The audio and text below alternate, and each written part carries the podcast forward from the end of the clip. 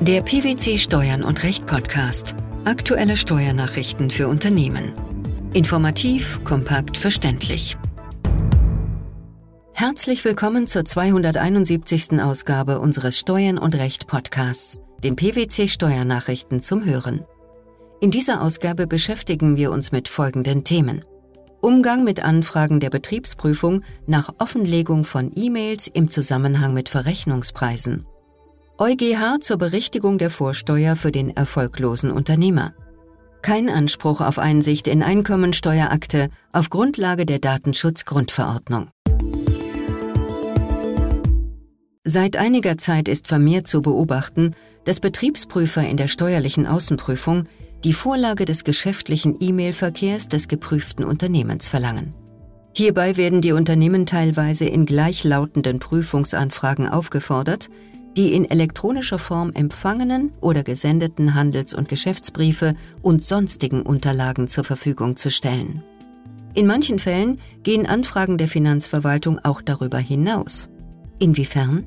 Neben diesen allgemein gehaltenen, immer demselben Muster folgenden Anfragen sind Fälle zu beobachten, in denen Betriebsprüfer gezielt die Vorlage des gesamten, auch unternehmensinternen E-Mail-Verkehrs zwischen bestimmten Personen bzw. zu bestimmten Themenkomplexen als andere Urkunden im Sinne des 200 Abgabenordnung verlangen.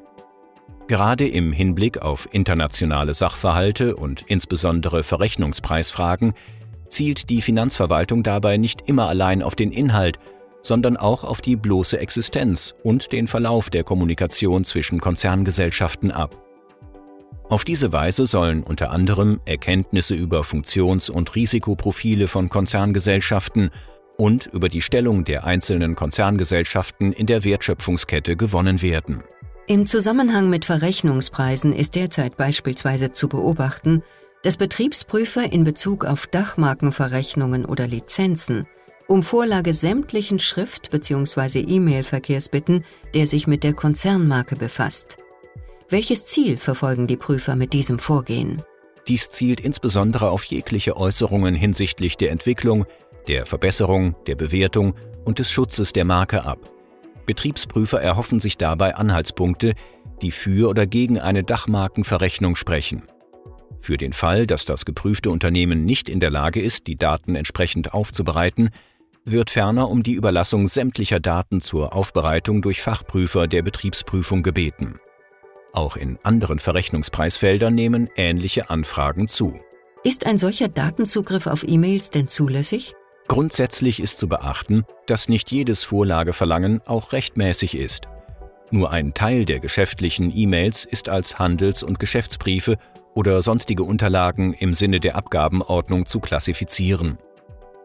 Der legitime digitale Datenzugriff der Finanzverwaltung ist auf diese E-Mails beschränkt. Alle weiteren E-Mails sind als nicht aufbewahrungspflichtige andere Urkunden einzuordnen und unterliegen nicht dem Datenzugriff. Allerdings verlangt die Rechtsprechung für die Begrenzung des Datenzugriffs, dass der Steuerpflichtige in der Lage ist, Handels- und Geschäftsbriefe von den übrigen E-Mails zu separieren. Insoweit ist es empfehlenswert, in technischer und organisatorischer Hinsicht Vorsorge zu treffen.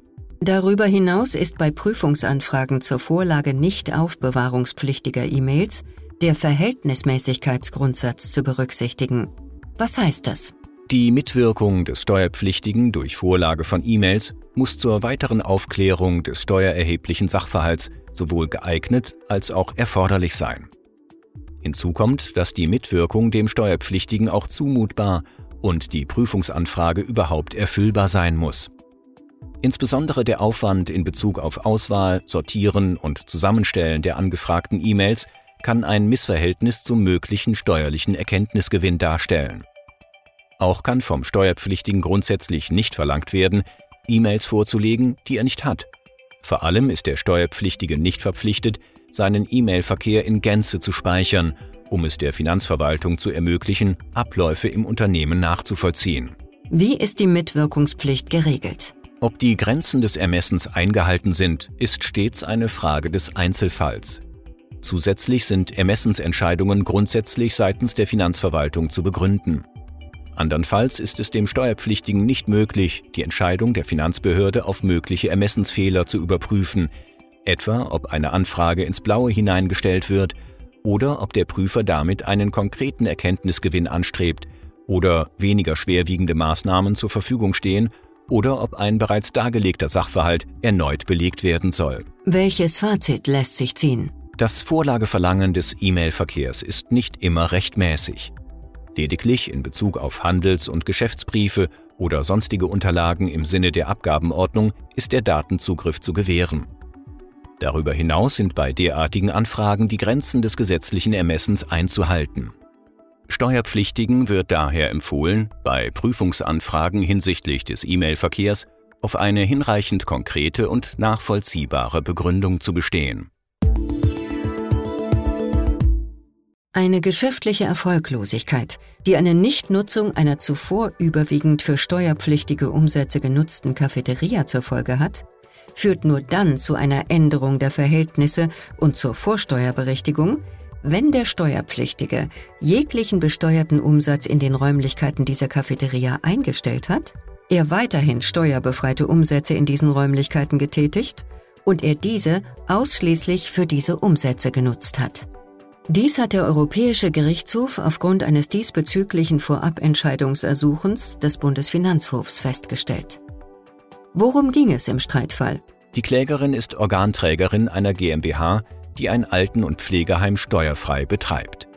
2003 errichtete die GmbH in einem Anbau eine Cafeteria. Die Klägerin ging zunächst von einer ausschließlichen Nutzung der Cafeteria für steuerpflichtige Umsätze aus.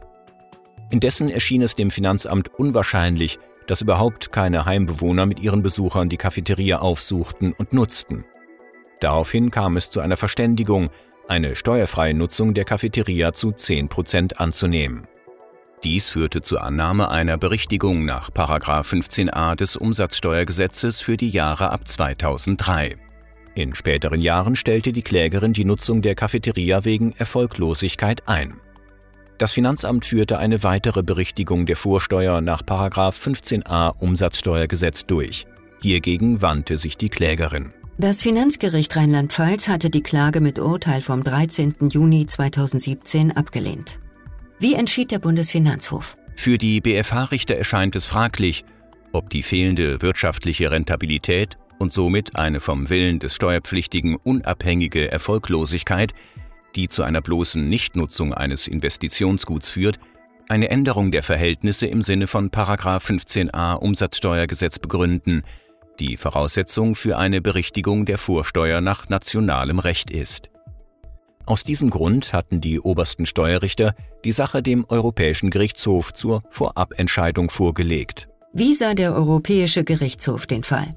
Die Europarichter sehen den Fall grundsätzlich anders und erachten die vom Finanzamt vorgenommene Vorsteuerberichtigung unter folgenden Gegebenheiten als mit dem Unionsrecht vereinbar. Die Einstellung der steuerpflichtigen Tätigkeit in einem gemischt genutzten Gebäude führt dann zu einer Änderung der Nutzungsanteile und zur Vorsteuerberichtigung, wenn der Steuerpflichtige weiterhin steuerbefreite Umsätze in diesen Räumlichkeiten getätigt und diese somit nunmehr ausschließlich für diese Umsätze genutzt hat. Der Bundesfinanzhof hatte in seinem Vorlagebeschluss unter anderem auf das EuGH-Urteil C 672-16 vom 28. Februar 2018 hingewiesen, wonach das Recht auf Vorsteuerabzug selbst dann erhalten bleibt, wenn der Steuerpflichtige später die betreffenden Gegenstände und Dienstleistungen, die zum Vorsteuerabzug geführt haben, aufgrund von Umständen, die von seinem Willen unabhängig sind, nicht im Rahmen besteuerter Umsätze verwendet. Nach Dafürhalten des EuGH unterscheide sich jedoch der Sachverhalt des Ausgangsverfahrens von den Sachverhalten der EuGH-Rechtsprechung. Warum? In den anderen Fällen handelte es sich um Sachverhalte, in denen die betreffenden Ausgaben zwar zu dem Zweck getätigt worden waren, besteuerte Umsätze auszuführen, diese sich aber tatsächlich nicht realisierten, sodass überhaupt keine Umsätze getätigt wurden. Dies sei nach den dem EuGH vorgelegten Informationen hier jedoch anders. Die Cafeteria war während eines ersten Zeitraums von 2003 bis 2008 tatsächlich sowohl für besteuerte als auch für steuerbefreite Umsätze in Betrieb. Da während des folgenden Zeitraums von 2009 bis 2012 die besteuerten Umsätze, aus welchem Grund auch immer, weggefallen sind, seien die steuerbefreiten Umsätze, das heißt 10% Nutzung durch die Heimbewohner, offenbar weiter ausgeführt worden. Daraus folge zwangsläufig das, anders als im Urteil vom Bundesfinanzhof beispielhaft genannten Urteil C 672-16, die Räumlichkeiten der Cafeteria, die im Übrigen fester Bestandteil eines umsatzsteuerfrei betriebenen Alten- und Pflegeheims sind, offenbar nicht gänzlich leer stehen, sondern nunmehr ausschließlich steuerfrei durch die Heimbewohner genutzt werden. Da eine umsatzsteuerpflichtige Nutzung durch auswärtige Besucher weggefallen sei, hätten sich zwangsläufig die Nutzungsanteile dahingehend geändert, dass nunmehr die Heimbewohner diese zu 100 Prozent nutzen. Unter diesen Umständen läge mithin grundsätzlich eine Änderung im Sinne von Artikel 185 der Mehrwertsteuerrichtlinie vor, die die Vornahme einer Berichtigung des Vorsteuerabzugs erforderlich machte. Dass sich dies aus Umständen ergibt, die vom Willen der Steuerpflichtigen unabhängig sind, im Streitfall die Erfolglosigkeit, sei unter unionsrechtlichen Gesichtspunkten unbeachtlich. Wie lautet die abschließende Einschätzung der Europarichter? Der Fall wäre nach Ansicht des EuGH nur dann anders zu beurteilen, wenn die Klägerin für die genannten Räumlichkeiten während dieses Zeitraums andere Verwendungen für zum Vorsteuerabzug berechtigende Umsätze gefunden hätte. Hier müsse das vorliegende Gericht aber die hierzu erforderlichen Überprüfungen noch vornehmen. Den vom Bundesfinanzhof angesprochenen Grundsatz der steuerlichen Neutralität sieht der Europäische Gerichtshof nicht tangiert. Das niedersächsische Finanzgericht hat entschieden, dass die Vorschriften der Datenschutzgrundverordnung, kurz DSGVO, im Bereich des Steuerrechts nur auf harmonisierte Steuern, wie etwa die der Umsatzbesteuerung, anwendbar sind – nicht dagegen auf dem Gebiet der Einkommensbesteuerung natürlicher Personen. Es ist nicht zulässig, den sachlichen Anwendungsbereich der DSGVO durch ein Schreiben der Finanzverwaltung zu erweitern. Welche Streitfrage galt es zu klären? Streitig ist das Bestehen eines Anspruchs auf Akteneinsicht der Kläger nach den Vorschriften der DSGVO. Die Kläger begehrten die Einsicht in ihre Einkommensteuerakte beim Finanzamt – das beklagte Finanzamt lehnte diesen Antrag ab. Hiergegen wenden sich die Kläger mit ihrer Klage. Das niedersächsische Finanzgericht hat die Klage jedoch als unbegründet abgewiesen. Welche Gründe führten die Finanzrichter hierfür an? Der von den Klägern mit ihrer Klage geltend gemachte und auf die Vorschriften der DSGVO gestützte Anspruch auf Akteneinsicht besteht nicht, da sich der sachliche Anwendungsbereich der Vorschriften der DSGVO nicht auf das Gebiet der Einkommensteuer erstreckt. Gemäß den einschlägigen Regelungen der DSGVO findet diese Verordnung keine Anwendung auf die Verarbeitung personenbezogener Daten im Rahmen einer Tätigkeit, die nicht in den Anwendungsbereich des Unionsrechts fällt. Dementsprechend sind die Vorschriften der DSGVO im Bereich des Steuerrechts nur auf harmonisierte Steuern, wie etwa die der Umsatzbesteuerung, anwendbar, nicht dagegen auf dem Gebiet der Einkommensbesteuerung natürlicher Personen. Der nationale Gesetzgeber hat den sachlichen Anwendungsbereich der Norm des Artikels 2 DSGVO auch nicht auf den Bereich nicht harmonisierter Steuern ausgedehnt. Insbesondere kann der Vorschrift des 2a Abgabenordnung keine solche Erweiterung des sachlichen Anwendungsbereichs entnommen werden, da sich diese Vorschrift nicht mit Fragen der sachlichen Anwendung der Datenschutzgrundverordnung auf die einzelnen Steuerarten, wie etwa die der Einkommensbesteuerung, befasst. Soweit sich die Kläger hinsichtlich eines sich auch auf die Einkommensbesteuerung erstreckenden sachlichen Anwendungsbereichs der DSGVO auf das BMF-Schreiben vom 12. Januar berufen, vermag ihnen das Gericht ebenfalls nicht zu folgen. Warum das Finanzgericht erachtet es schon nicht als zulässig, wenn die Finanzverwaltung und nicht der hierzu gegebenenfalls aufgerufene und befugte Gesetzgeber im Wege eines BMF-Schreibens den sachlichen Anwendungsbereich der DSGVO auf nicht harmonisierte Steuern ausdehnte. Die Finanzverwaltung darf von gesetzlichen Bestimmungen nicht abweichen, auch nicht zugunsten eines Steuerpflichtigen. Insoweit können sich die Kläger auch nicht mit Erfolg auf eine Selbstbindung der Verwaltung berufen. Dies widerspricht der vom Finanzgericht des Saarlandes in seinem Beschluss vom 3. April 2019 vertretenen Auffassung. Die Revision wurde mittlerweile eingelegt und ist beim Bundesfinanzhof anhängig. Der Umgang mit Anfragen der Betriebsprüfung nach Offenlegung von E-Mails in Zusammenhang mit Verrechnungspreisen, die Berichtigung der Vorsteuer für den erfolglosen Unternehmer sowie kein Anspruch auf Einsicht in die Einkommenssteuerakte auf Grundlage der Datenschutzgrundverordnung. Das waren die Themen der 271. Ausgabe unseres Steuern und Recht Podcasts, den PwC Steuernachrichten zum Hören. Wir freuen uns, dass Sie dabei waren und hoffen, dass Sie auch das nächste Mal wieder in die PwC Steuernachrichten reinhören. Steuerliche Beiträge zum Nachlesen finden Sie in der Zwischenzeit unter blogs.pwc.de slash steuern